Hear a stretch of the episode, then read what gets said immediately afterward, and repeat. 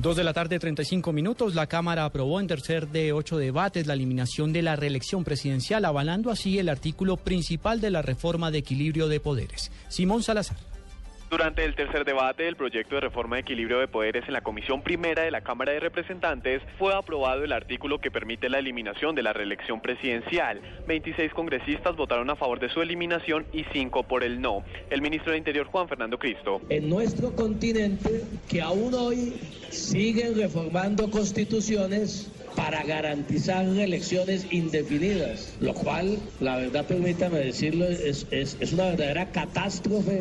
La representante por la Alianza Verde, Angélica Lozano, también se refirió al tema. Santos es un cínico, se reelige y ahora propone eliminar la reelección y en simultánea permite y promueve la reelección de alcaldes y gobernadores actuales.